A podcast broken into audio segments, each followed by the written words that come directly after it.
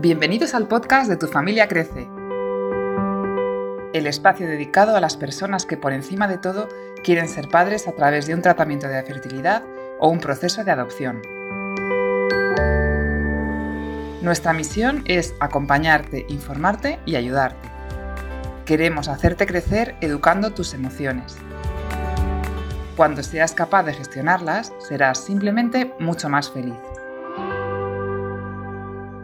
Hola a todos, ¿cómo estáis? Eh, hoy hablamos de maternidad monoparental, otra historia vivida completamente diferente a la anterior. Y, bueno, eso realmente es lo que nos enriquece, ¿no? En tu familia crece, el poder compartir diferentes emociones y diferentes enfoques sobre un mismo tema. Así que bueno, pues esta es la historia, la historia que traemos hoy de una jovencita de 36 años que decidió ser madre soltera. Y bueno, ya tenía muy claro que por encima de todo era lo que quería, ser madre. Entonces hoy os traemos a, Evelyn, hoy en día tiene ya 49 años, es de Granada, visitadora médica y una super profe de esquí. Madre soltera que adoptó a Nikita con 6 años y medio en Kazajistán. Ya han pasado 11 años desde aquel momento, desde que fue a recogernos, y hoy viene al programa a hablarnos de su maternidad, sin miedos y sin tabúes. Bienvenida, Evelyn. De verdad que es una ilusión tremenda tenerte con nosotros. Hola, hoy me ha, emocionado y todo, de verdad. es verdad, escucharlo en tus palabras, sí. sí, Bienvenida. Gracias. Bienvenida. Además, Evelyn es amiga nuestra, con lo cual todavía más especial si cabe. Em, bueno, pues nada, vamos al lío, ¿no? Eh, ya lo que está esperando la audiencia. Eh, hoy, hoy ya eres una madre feliz junto a tu hijo. Y, pero cuéntanos, cuéntanos, ¿cómo, ¿cómo fue en principio tus comienzos en tu camino de, querer ser madre? Bueno, yo siempre había querido ser madre, me imagino que esto le pasará a, muchas mujeres, ¿no? Y bueno, tras, bueno, viví, bueno, tener una relación medio, bueno, estable y intentar ser madre varias veces, tuve varios eh, embarazos frustrados bueno, pues resulta que parece ser que mi cuerpo no estaba bien del todo y bueno, finalmente tuve que pasar por, una cirugía, por un proceso cancerígeno que salió bien, porque si no, no estaría aquí, fijaros lo bien que estoy aquí, ¿no? Y claro, ante mi deseo de, ser madre y de querer formar una familia, pues eh, me, quedaba, me quedaba la, la adopción. Por el camino también se perdió la pareja, con lo cual, pues el camino y la vía era pues yo para adelante y buscar yo mi, familia y mi hijo pues a través de a través de este camino de la adopción. Qué bonito. Y aparte que eh, qué, gran posibilidad, qué gran posibilidad cuando has estado frustrada, eh, por no poderlo ser de forma biológica con todo lo que ello conlleva, además de una enfermedad importante. Y qué maravilla tener una posibilidad más para lograr eh, tener tu propia familia, ¿no? Pues sí, la verdad es que mm, yo no podía contemplar ninguna otra, claro, porque ni era la, porque era estéril, tal cual. Y, yo quería mi familia, no porque dice, bueno, ah, mm, puede ser la madre de otro, quiero decir, a lo mejor de una pareja que ya tiene hijos, pero bueno, como yo quería mi familia y es un deseo además lícito, ¿no? En, todo, en todo ser humano. Y, claro. claro, claro. Y, y, ya está. Y entonces este era el camino que me llevaba a mi, a mi deseo. Y muy bien, salió bien. Ya os lo contaré ahora. Y cuéntanos, ya que hemos entrado en el mundo de la adopción, ¿qué significa para ti la palabra adopción? Pues mira, la verdad es que al final adopción, ¿qué significa? Significa hacer algo tuyo, ¿no? He adoptado esta medida, he adoptado lo otro, es hacerlo algo tuyo. Yo lo que me ha pasado es que yo he hecho mío al niño. Yo me he abierto, o sea, igual que en un parto quizá el, hijo nace de tu entraña hacia afuera, hacia el mundo, mi hijo estaba en el mundo y yo he abierto mis entrañas y lo he adoptado, lo he hecho mío, lo he metido dentro de mí. Y ahí dentro sigue, cada vez más grande, y mi entraña, y mis entrañas cada vez más grandes, claro. Ojo, ojo, y él te ha adoptado a ti, ¿eh? Totalmente, también, también, también, correcto. Pero te quiero decir que fue eso, ya una vez dentro, una vez que lo has adoptado, digamos ya como, como, como verbo finalizado, ya está ahí, ya está ahí, ya está dentro de tu entraña. Y, bueno, y ahí eh, estamos los dos. Y, un poco, pues, para, para, ponernos un poquito en contexto, eh, cuéntanos un poco cómo fue, digamos, el proceso previo. Eh, cómo estuviste durante el tiempo de espera, cómo fue tomar esta decisión, cómo decidiste el país, la edad, en fin, los trámites. Bueno, ya, ya os he dicho que yo lo tenía muy claro. Entonces, en cuanto yo mm, salí de mi trance quirúrgico, trance me refiero físico, ¿no? Quirúrgico, ya enseguida em, empecé a solicitar, eché los papeles, vamos, pues dice vulgarmente, ¿no? Eh, además, me acuerdo que era un 8 de marzo, que era el Día de la Mujer, no se me olvidará. Y bueno, esto es un camino largo, es un camino con obstáculos, es una carrera de fondo pero no puedes abandonar el camino. Te quiero decir, hay que ser persistente em, para poder llegar a tu meta. El, país, pues mira, yo no tenía ningún país en concreto. Yo quería un país que fuera seguro y donde, no donde en ese momento no se estuviera tardando mucho con, el proceso. En ese momento, pues Kazajstán era, era así. Eh, sabemos que en Kazajstán hay múltiples etnias de niños. Yo no elegí nada, te quiero decir, yo solicité lo que viniera. No pedí ni rubio, ni, ni mm, asiático, ni moreno, ni niña, ni niño, nada. Eh, y bueno, y los que han adoptado sabemos que es un papel, otro papel. Hay mucha gente, hay muchas parejas que durante el camino abandonan por múltiples razones, pues porque se rompe la pareja o porque, o porque no era mi caso, porque, porque iba sola o porque, o porque tienen un embarazo natural también, mm. pero yo no, yo pim pam, pim pam, pim pam. Eh, pasito a pasito, mm, persistencia, em, mirar siempre para adelante y, bueno, ya está. Papel que me pedían, papel que yo presentaba. Tardamos, tardé, eh, pues mira, eh, tardé casi dos años y medio, podría haber sido menos porque una de las que ya he comentado, o sea, aquí esto es una, esto es una, una carrera de obstáculos. Justo cuando ya mis papeles estaban en Kazajstán, es decir, esperando a la asignación, ¿no? de que me dijeran, mm, tal sitio tiene ya la asignación de un niño o de una niña. Eh, se paró el país se paró y tuve que estar esperando un año, un año y pico a que mm. volviera a abrir. Eh, bueno, pero al final, pues después de mucha persistencia y mucha constancia, pues mm, abrió y, me asignaron al niño que tengo hoy en día. Madre mía, pues de verdad que lo que, lo que se percibe con tu, con tu conversación, con tu forma de expresarte y porque lo has dicho, sobre todo que eres una persona persistente, constante y esto es fundamental, eh, en un proceso de adopción porque son los valores que, bueno, pues que yo también por mi experiencia creo que, que sin ellos es difícil eh, finalizar el proceso, ¿no? Es súper importante eso paso a paso, como tú dices, poco a poco. Mm, sé que es una montaña rusa, vienen malas noticias de repente, tu parón, ese que dices, ¿no? De año y pico. Y, yo creo que es muy importante vivir el, presente, ¿no? Lo que decimos siempre, ¿no? En tu familia crece estar en el aquí y en el ahora. Pues bueno, ahora me piden un papel, pues venga, tomártelo no como un obstáculo más, sino como un pasito más hacia tu hijo, ¿no? O sea, como, venga, paso a paso, poco a poco, pues ya estoy más cerca. Que ahora me piden esto, pues venga, que ahora hay un parón, pues si esto va a hacer que esté más cerca de mi hijo, eh, pues tendré que pasar por ello, ¿no? Entonces, mm. eh, creo que eres un ejemplo mm, fundamental y, de, persistencia y de, constancia y, bueno, yo creo que eso es muy bueno que la gente... Mm, saben, ¿no? Que la gente que nos escucha saben que, es importante ser así, tener esto presente, pero cuesta, cuesta. Entonces es muy bueno que, que, sí. que, la gente... sí, estoy totalmente de acuerdo contigo, pero eh, sobre todo con una, cosa que has dicho, y es que eh, no perder tu foco, es decir, tú vives tu vida normal y que mm, no hacerlo tu centro, te quiero decir, eh, sino que te piden esto, venga, lo hago, no, pero no atascarte ahí, no, no hundirte, no... Bueno, sí por tenerlo presente, ¿no? Que, que es, es, es, que es muy fácil hundirse.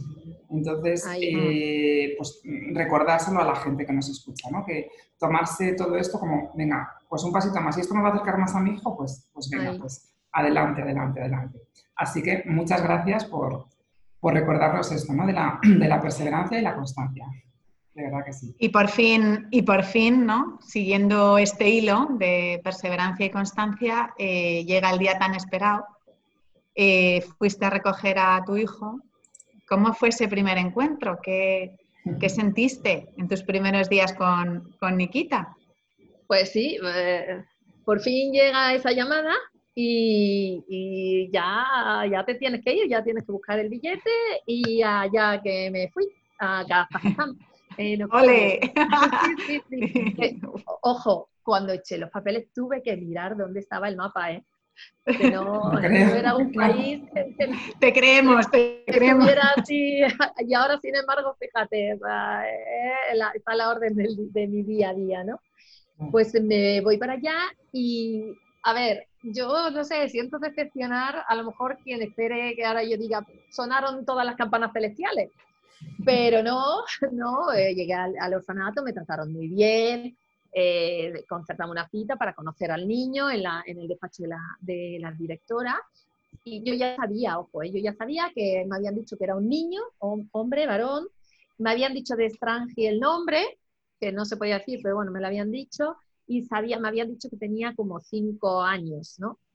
Y, y apareció Nikita con, con, una cuidadora y apareció un niño paliducho, con el pelillo así que era una pelusilla, lleno de, de, picaduras de mosquito, eh, vestido raro, ya sabemos cómo el, el gusto de, de, los países de, ¿no? de, de la ex URSS. Y, y, bueno, y me lo traen allí y le habían, le habían enseñado un, un poema, le habían enseñado un poema y se sentó allí y me dijo el poema en ruso, por supuesto. y me lo dijo, me lo... Y yo, claro, no entendí nada. Eh, ya, bueno, yo me llevé, me llevé una grabadora, ojo, eh, me llevé una grabadora escondida en el bolso porque ya sabes, tanta, hay tantos tabúes y tanto miedo que si te van a engañar, que si me digo, pues si en algún momento tengo que mandar la grabación a un traductor. Como una prueba. Claro, pero no, no, no hizo falta, no, no. Y bueno, me recitó el poema. Yo le había llevado un coche de policía con luces y había llevado unos globos también.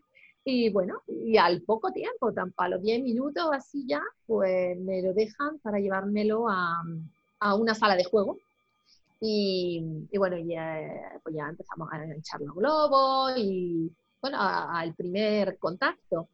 Es de decir que en, Kazajstán, em, tú vas, no sé cómo será ahora en mi época cuando yo fui, tú ibas y estabas cinco semanas de convivencia en el país, pero ojo, no es convivencia tú con el niño. El niño se quedaba en el orfanato y tú tenías em, dos horas de visita por la mañana y una de visita por la tarde, ¿no? en el que eh, era la única hora en la que tú podías interaccionar con el niño, ¿no? Que normalmente pues estábamos siempre, había otros padres adoptivos también y estábamos casi siempre en una sala grande, eh, como en una especie de gimnasio, donde, había muchos juguetes y juegos, un piano, se podía correr, se podía saltar, Y bueno, ya está, eh, ese fue, esa fue la, el primer impacto, de, el, el, primer día, los primeros minutos con, con Nikita.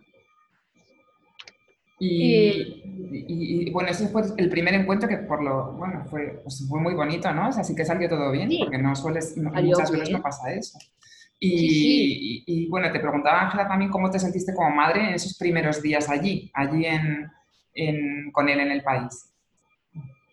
A ver, como he dicho, eh, mi interacción con él allí fueron durante cinco semanas, pero es cierto que eran dos semanas, eh, o sea, dos, horas por la mañana y por la tarde, entonces mm, raro, volver a decepcionar, raro, tampoco te sientes como madre.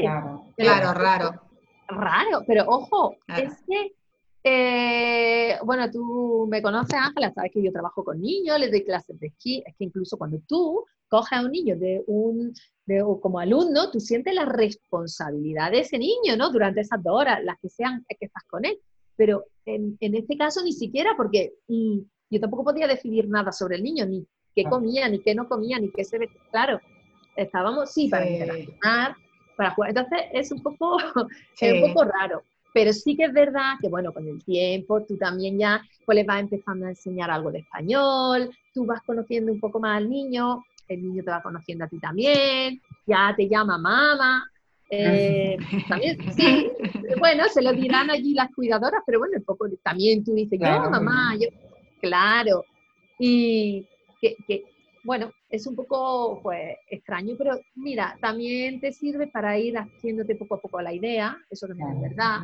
Y, y, bueno, yo... De que esto es para siempre, ¿no? A la idea de que esto es para siempre. Sí, esto es para siempre, pero te das cuenta que es para siempre, en mi caso por lo menos, cuando ya, cuando ya te lo dan, eh, eh, el último día te lo trae. Bueno, hay que hacer dos viajes allí, pero bueno, no, tampoco viene. Claro, es que es diferente, depende del, país, claro.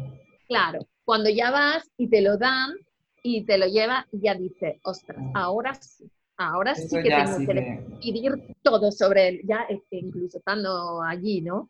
Ya sí, eh, la primera cena, la primera cena, mm, que me acuerdo que fueron salchichas, o sea, ¿qué, ¿qué, iba a comer? Era la primera vez que yo decía, porque no nos dejaban ni darle de merendar en el orfanato. A ver, con buen criterio, ¿no? Por si hay niño alérgico o lo que sea, ¿no? Eh, o sea, que ya desde la primera noche, que, que, ya al día siguiente cogíamos el avión para venir, pues, ¿qué le doy de cenar? ¿No? Eh, y ahí, claro, ahí es donde empieza, por lo menos empecé a tener sentido de la responsabilidad.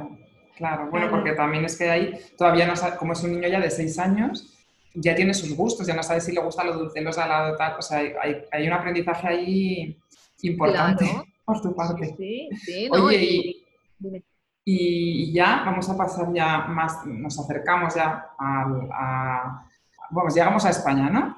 Eh, entonces, entiendo que todo eso, ¿no? Eh, todo esto ya le vas conociendo, tal. Eh, ¿Cómo te manejaste ¿no? con tantas emociones distintas? ¿no? Porque, mm, no sé, hay que manejar luego muchas cosas. tu rol de ser madre. bueno, cuéntanos un poquito cómo fue ese tiempo ya en España, esos primeros meses. Sí, llegamos en Navidad, el 22 de diciembre, el día de la lotería muy bonita esa Ay, yo también, lo siento, tengo que decirlo. ¡Oh! María, te la lotería y me decía mi padre, nos ha tocado la lotería. Ay, qué lindo.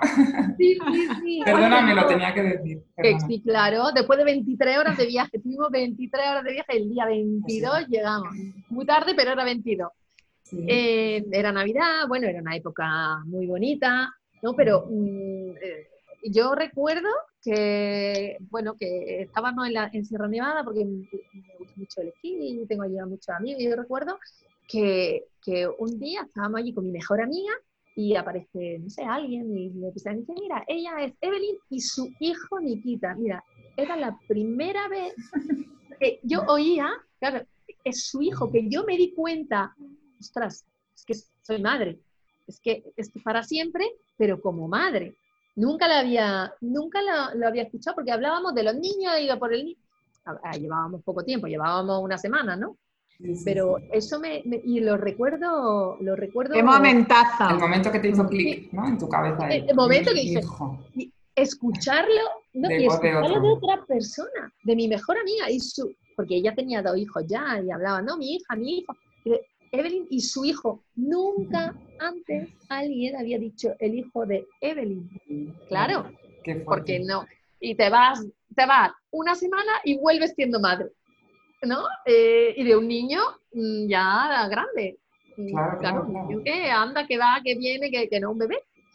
Eh, bueno, eso fue, como dice Ángela, un momentazo. y bueno, y luego, luego pues poco a poco eh, me fui manejando, ¿no?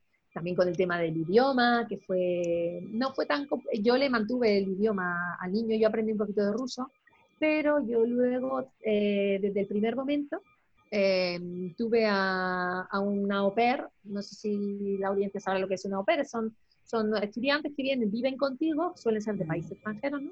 Y yo siempre cogía una au pair rusa, y últimamente he tenido a la misma durante siete o ocho años, bueno, pues que, le, que le, me le mantuvieron el idioma y que me ayudaban también un poco cuando yo me tenía que a trabajar y dormir fuera, ellas están en casa, ¿no?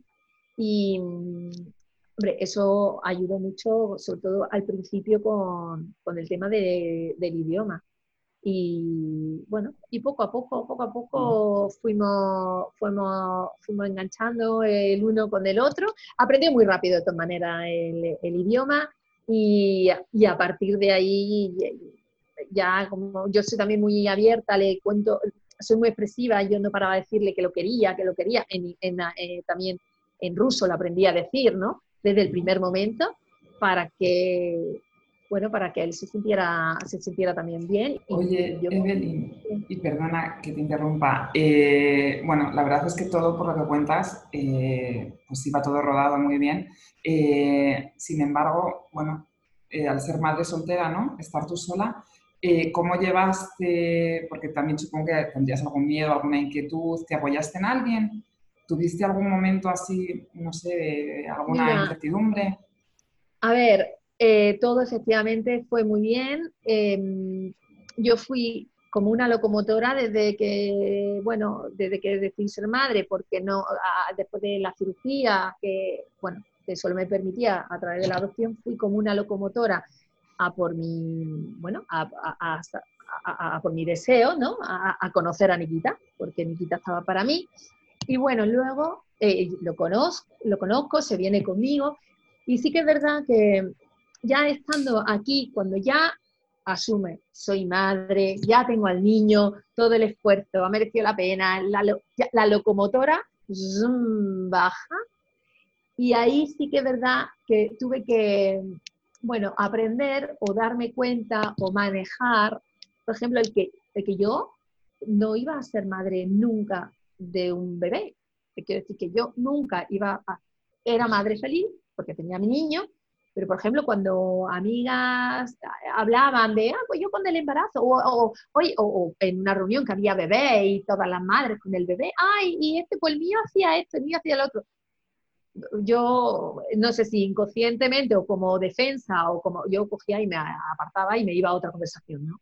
Porque, claro, tuve que empezar a manejar que que yo no iba a poder pasar por esa experiencia. Mm. Pero bueno, hoy en día... Bueno, eso, eso forma parte del aprendizaje y de etapas de la vida, ¿no? De lo que llamamos nosotros eh, duelo. Eh, el duelo tiene dos, dos frentes que, que, a lo mejor no, no lo sabéis, que uno es me enfrento a la pérdida, la pérdida de no poder ser madre biológica y la supero con creces, pero luego también es una lucha, el duelo es una lucha. Entonces tiene dos partes, tiene pues esa, la pérdida y, la, y, yo tengo que luchar contra ese pensamiento que me ancla a esa situación. Entonces está muy, es muy bonito que lo compartas porque es algo muy normal y necesario. Es, necesario. Mm. Sí, la verdad es que sí, ahí, hombre, em, ahí yo entiendo que si que hubiera, puede venir bien una ayuda, ¿sabes? Porque tú tampoco sabes cómo manejarlo, ni tampoco eres un bicho raro por no poder pasar por ello, ¿no? Y además, que luego también la sociedad que te rodea o, no se dan cuenta que tú lo estás pasando mal. Y, claro, y vienen a enseñarte a tu bebé, lógico y normal, y no se da, y tú tienes que poner buena cara, claro, son tus amigas. Pero luego yo sufría, ¿eh? la verdad que yo sí sufría, yo evitaba, evitaba esas situaciones ¿eh? durante un tiempo. Sí. Claro, y, bueno, es que es normal, ¿no? Y es bueno que hayas pasado por ello. Eh, si hubieras tenido una ayuda, pues, pues, seguro que te hubiera ayudado a pasarlo mejor, eh, a pasar mejor por ello, quiero decir. Y, bueno, es fundamental que lo hayas pasado porque hay gente que no lo resuelve, ¿sabes? Y, lo dejan para más adelante y, tienen traumas, verdaderos traumas ya de, ya de adultos y teniendo a los niños adoptados, pero ya mayores. Entonces, desde aquí volvemos a recordar que, es importantísimo pedir ayuda en, cualquier ámbito, ¿no? Eh, que pedir ayuda no es un símbolo de, no es un signo de debilidad, sino de inteligencia, ¿no? Porque si te quedas anclado en, el miedo, en la angustia, es que no sales adelante. Entonces, si tienes alguien donde agarrarte, eh, pues, pues vas a pasar por ese, ese duelo, en este caso, mucho mejor. Así que os animamos a los oyentes que, que no dejéis de hacerlo y que nos pidáis ayuda si lo necesitáis, que para eso está tu familia crece también, ¿no? Para, para acompañar en, en, ese trance, ¿no? Que, que vemos que, que, es algo fundamental por el que, pasa, el que tenemos que pasar todos los padres adoptivos. Mm. Mira, eh, volviendo un poco a, a la relación con, con, el niño, que es eh, algo que nos preocupa a todos mucho, seamos biológicos o adoptivos, eh, es, ese vínculo afectivo que nos une eh, a, a, los padres y a los hijos. Muchas personas nos preguntan, en, en, el, en el, caso de un niño un poquito más mayor, eh, ¿cómo has ido creando tú esa relación con, con él? Uh -huh. Desde bueno, que llegó. Sí, a ver, eh, yo la verdad es que he tenido mucha suerte con, con mi hijo. Mi hijo fue criado mmm, por su abuela cuando era más pequeño. Y se ve que la abuela le dio mucho cariño y mucho amor, eso se nota, porque el niño tenía muy buenos modales. Y cuando digo modales no me refiero a saber coger eh, los cubiertos, sino que el niño sabía dar y sabía recibir amor. Y eso se nota. Entonces, o por lo menos yo lo noté. Y entonces, aquello fue, la verdad es que desde el principio, incluso las demás familias que estábamos allí en, en que tenían niños más pequeños, incluso grandes también, eh, notaban cómo es que Nikita estaba desde el principio mmm, pegado a mí. Bueno, pegado a mí. No pegado a mí, sino eh, tenía una relación distinta, me veía distinta, porque porque no, los otros niños terminaban las dos horas, ¡bum! y se iban, y el mío se venía conmigo, me acompañaba al coche, luego se iba al otro lado a decirme adiós, en fin. Eh, yo también quisiera decir que no hay que tener miedo a adoptar a lo mejor a niños más mayores, pensando en que hay niños mayores que la típica mochila, ¿no? La típica mochila, que vienen con la mochila, que el vínculo es más difícil de, de hacer, ¿no? Es que a lo mejor la mochila viene llena de amor y de esperanza. Es que no siempre tiene que venir llena de algo malo. En mi caso, desde luego, fue así. Que Qué bonito lo que dices. Sí, sí. Sí, sí, Evelyn, sí, porque siempre pensamos en, bueno, eh, hay esa idea, ¿no? De que el niño mayor pues va a venir con mucho más mochila, obviamente, pero que esa mochila puede venir cargada de cosas buenas, no, no solamente de cosas negativas, ¿no? Entonces, bueno, me parece fantástico que, que saques esto en, en la conversación. Y, y, bueno, pues cómo está siendo educar sola a Nikita, ¿no? Porque ya con ya adolescente, ¿no? 17 años, pues tela, ¿no? Porque ya educar es, es, complejo, pues ya con adolescente, ¿qué es bueno, lo que más te preocupa?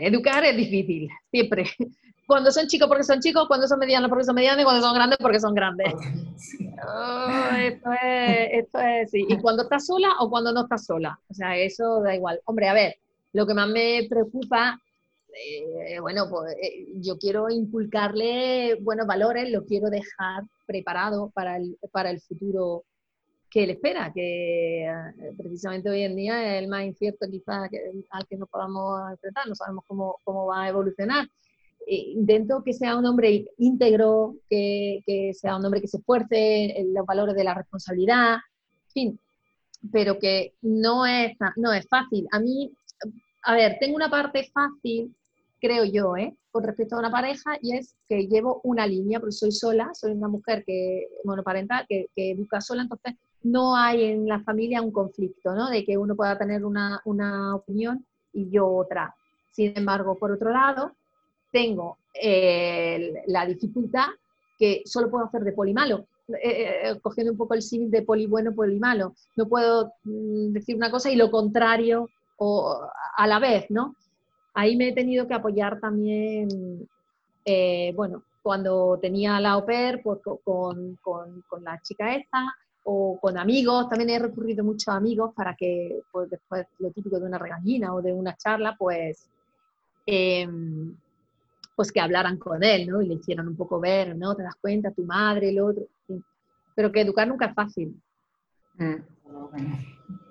Eh, este, este, punto que dices yo creo que es importante, ¿no? El, buscar ayuda en otras personas cercanas en las que tú confías porque sabes que pueden ser buenos referentes para Nikita y utilizarlos en el, en el buen sentido de la palabra para que te ayuden en la educación. Yo creo que esta es un, buen consejo, un buen consejo para, para, esos padres que a lo mejor se ven un poco solos en un momento dado, ¿no? Tirar de la gente que tú quieres y que son referentes para ti para que, para que te ayuden a, en la labor, que es una labor en todas reglas, es un trabajo. Yo he tenido que eh, buscar mucho, pero también he buscado ayuda en educadores, en psicólogos, eh, que, en, profesores, en profesores del colegio, en amigos del propio niño, amigas a lo mejor un poco más maduras, ¿no? O sea, estrategia hay que ir buscando siempre. Sí, ir buscando recursos, efectivamente. Mm. Mira, eh, relacionado con esto, em, nosotros hablamos mucho con las familias post, postadoptivas del tema de los orígenes y del tema del abandono. En el caso de Nikita, a lo largo de estos 11 años, ¿has tenido ocasión de, hablar con él o de que él te pregunte, en fin, cómo, cómo ha surgido en vuestro caso este tema? Bueno, a ver, nosotros, yo siempre he tenido una relación en este sentido abierta con él, ¿no? Él sabe, por supuesto, que ha adoptado, que fue adoptado, me gusta decir que fue adoptado, él sabe de dónde viene, él, él, él, ahora ya fíjate, se acuerda menos de su abuela, pero él me hablaba mucho de su abuela cuando, en los primeros tiempos, ¿no? Y yo ahora muchas veces se lo recuerdo a él porque ella no se acuerda. Y yo le digo, mira, tú me dices que tu abuela esto, que tu abuela lo otro es tal el punto en el que yo soy tan, bueno, creo, abierta con él, que nosotros hemos vuelto al país. Nosotros hace dos o tres años volvimos a Kazajstán, pero volvimos a su ciudad, volvimos a su orfanato y que él quería ir y, volvimos con sus mismas cuidadoras que estaban, que lo, hacía siete años que se había ido en aquel momento. Y de hecho él hizo de traductor, porque claro, él hablaba ruso y yo no.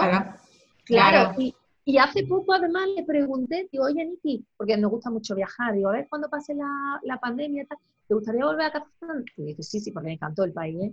Y digo, ¿y qué quieres? ¿Quieres que volvamos a tu, a tu ciudad? ¿Quieres conocer algo más de tu ciudad? Y dice, no, mamá, mejor conocemos el resto del país, que es muy grande. suficiente, ya, ya tenía suficiente con eso. sí, pero ¿sabes por qué? Yo sí sé por qué. Yo sí sé por qué, porque fuimos cuando fue la Expo de Astana. Y entonces primero fuimos a Astana, que es una ciudad nueva, moderna. Eh, el niño le gusta mucho la tecnología, muchísimo. Entonces vio una ciudad súper chula, todo de cristal. Estuvimos en la expo que todo era, sí, sí, todo era nueva tecnología, robótica, tal. Y luego fuimos a su ciudad, que es una ciudad pequeñita, más feucha, más tal. claro, le llama más atención lo otro. claro, es lo que quiere es seguir viendo aquello parecía Nueva York, claro. Pero que también te digo una cosa, que llegado el caso, si él me pregunta, yo por supuesto que no le voy a, ni le voy a mentir, ni voy a, intentar ocultar nada. nada eso es lo que hay que hacer. No. Bueno, Y, de verdad me parece interesantísimo todo lo que dices y súper valioso. ¿eh? Eh, para toda la gente que nos está escuchando, estoy segura que, que estás ayudando muchísimo. Para terminar, ¿no? Que está, está, vamos, no la terminaríamos nunca, ¿no? Pero dinos qué es lo que más te gusta de, de Nikita, así como madre, ¿qué es lo que más te gusta de tu niño? Bueno, a mí me gusta todo, ¿no? Pero, pero la verdad, si he de resaltar algo, es, sea, lo primero es su nobleza, es noble a más no poder, o sea, siempre vuelve, no, no es rencoroso, es noble, pero bueno, y luego su, su, sonrisa, o sea, es brutal, y su actitud ante la vida, o sea, es que se levanta, se levanta sonriendo y riendo y con broma. Es que esto ya te da un chute para todo el día. Es que da igual a la hora que suene el despertador, que el niño se despierta y lo primero que hace es lanzarte su sonrisa y alguna broma. Eh, bueno, es brutal. Eh, eh, bueno, es que yo me, río. La verdad, mira, cuando tiene un sentido del humor genial. Es que me río mucho con él, mucho. Y él también lo dice, mamá, ¿cómo nos reímos, eh? ¡Ay, qué lindo! Desde el, primer, desde el minuto uno, desde que se levanta, desde que eso, es genial, eso es genial. Levantarte con una persona así al lado, ¿sabes? y desayunar ya, ya con la, eh, con la tontería y las bromas. Tiene mucho sentido el humor, mucho doble, el humor así doble. Y, nos reímos mucho, mucho, sí. Ay, pues eh, nos quedamos con, este momento que me ha, emocionado incluso, eh, Evelyn, por, por, cómo tú eres, por cómo te enfrentas a la vida eh, en general y, en particular. te queremos dar las gracias porque nos, hablar con tanta generosidad de un tema tan íntimo es necesario, es necesario para romper miedos y tabúes, que es nuestra principal misión y yo creo que va a resultar muy enriquecedor para, nuestras eh, familias. Al final, eh, escuchar historias reales de mujeres normales eh, cuyo propósito es ser madre, creo que lo has cumplido con creces.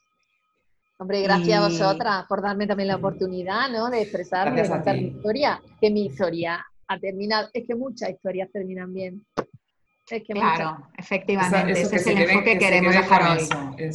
sí, el enfoque de hoy es mm, las, mochilas vienen cargadas también de cosas buenas. Sí. ¿Eh? Buenísimo. Eh, esa es la frase. bueno, querida audiencia, recordar que, que, podéis escuchar nuestros podcasts en www.tufamiliacrece.com que nos encantaría que nos mandéis vuestros comentarios e inquietudes. Os dejamos un teléfono para facilitar esto, el 690-630-129. Y bueno, deciros que os esperamos muy pronto y, y que esperamos que la entrevista de hoy os llegue al corazón y os ayude a enfocar las cosas pues de forma diferente. Gracias. Gracias. Nos escuchamos de nuevo la próxima semana. Ya sabes que todas las notas de este podcast están en nuestro blog en tufamiliacrece.com. Suscríbete a Tu Familia Crece para no perderte ningún capítulo y a cualquiera de las aplicaciones donde puedes escucharnos, iVoox, Spreaker, iTunes y Spotify. Estamos deseando escucharte. Escríbenos a info@tufamiliacrece.com. Y recuerda, lo que pasa en tu familia crece, se queda en tu familia crece.